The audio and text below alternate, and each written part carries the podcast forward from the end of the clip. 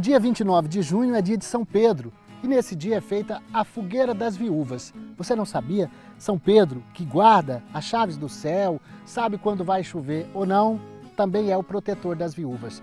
Ninguém sabe ao certo o motivo, mas uma das explicações é que na Bíblia não há nenhuma referência à mulher de Pedro, mas à sogra dele, o que levou a essa crença né, de que ele seria viúvo. O certo é que todo mundo arruma um motivo para celebrar o mês de junho, né? Na beira de uma fogueira assim, como essa, com um copo de quentão, a conversa dura a noite inteira. Então, viva São João, viva São Pedro, viva Santo Antônio!